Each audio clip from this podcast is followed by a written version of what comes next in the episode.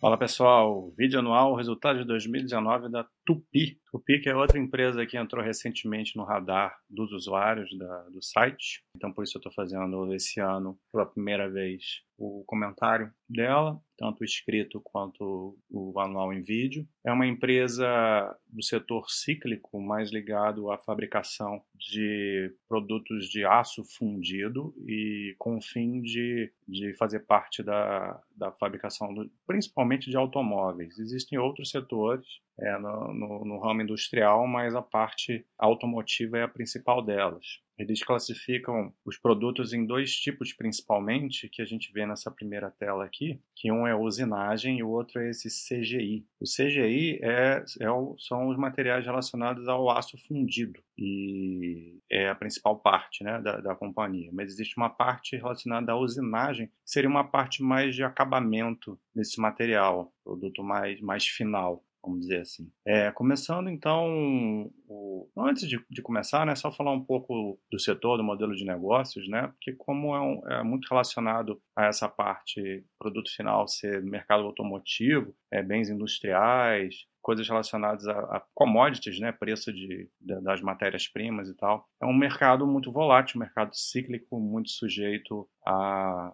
aquecimento ou desaquecimento da economia, em nível global, inclusive, a gente vai ver que a Tupi é uma empresa eh, globalizada. Então a gente pode ver o histórico dela é de resultados não muito consistentes, né, no sentido de grandes variações. Não que sejam resultados ruins, que a empresa tenha prejuízo, nada disso. É uma empresa até que vem rodando bem nos últimos anos, mas você vai ver uma curva de lucros e de EBITDA um pouco errática por conta dessa dependência macroeconômica. Vamos lá, vamos falar aqui do resultado de 2019, começando com o volume das vendas, que caiu 5,4% em 2019, 566 quilotoneladas, não sei se é assim que se fala, o volume dela, né, em relação ao ano passado. Mas a receita subiu, muito embora tenha caído o volume de vendas, a receita subiu praticamente 7% em relação ao ano anterior, né? Isso se deu por conta de produtos de maior valor agregado, é, aumento no tipo de clientes, né,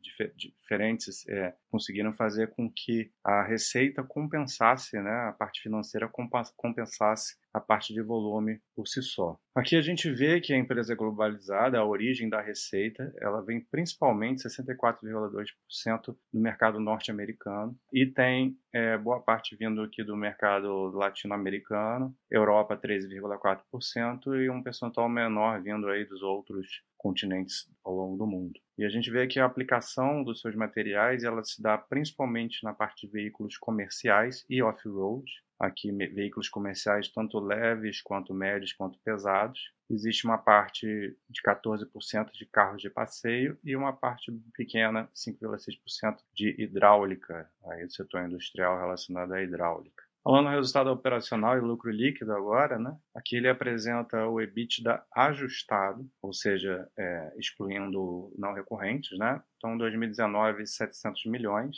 isso representou um aumento de 3%, um aumento discreto em relação a 2018. A gente viu que esse EBITDA ele foi menor do que o crescimento dele foi menor do que o de receitas. Isso está ligado principalmente a questões do primeiro trimestre do ano, aonde você teve queda de margem bruta ali com custos e despesas mais acentuados, teve algumas coisas que precisaram ser acertadas por conta de novos tipos de negócios que tinham entrado, é, a empresa tinha começado, e principalmente relacionado à produção no México. Então, isso levou um tempo para se ajustar, mas aí no, nos demais trimestres do ano, ela começou a ganhar produtividade, começou a ganhar escala e sinergia e conseguiu amenizar, mitigar esses efeitos na margem bruta terminou bem o ano, a ponto de ter crescimento do EBITDA, né? mesmo com um início mais, mais difícil, mas um, um crescimento menor do que relacionado às receitas. E, o, por consequência, o lucro líquido vem na mesma. Né? Então, aqui a gente tem 279 milhões de lucro em 2019, também aumento de 3%, a margem líquida caindo um pouquinho aí em 5,4%, a mesma coisa com a margem EBITDA ajustada, que ficou em 13,6%, que esqueci de falar. Aqui a gente mostra os investimentos né, da, da companhia que foram grandes nesse ano, maior, bem maiores do que o ano anterior, inclusive. A gente vê aqui nesse gráfico o, o percentual da, da receita líquida, né, é 5,2% sobre a receita líquida de investimentos, então aumentou muito. É, novos contratos, novos projetos é, relacionados ao aumento de eficiência, mas são investimentos relacionados a é o investimento muito positivo, né? Relacionado a coisas que vão lá na frente gerar melhores resultados para a empresa. A empresa costuma gerar, ter uma forte geração de caixa e esse ano não foi diferente. A gente vê que ela foi ganhando é, mais tração ao longo do, dos trimestres, né? Um fluxo de caixa operacional crescente e bem acima do relacionado ao último trimestre do ano passado. A estrutura de capital da empresa é bem tranquila. É, a gente vê aqui uma curva de dívida alongada, né? Grande maior, maior parte da dívida é para longo prazo. A gente vê a dívida bruta dela em 1,4 bi e aqui tem caixa equivalente de caixa.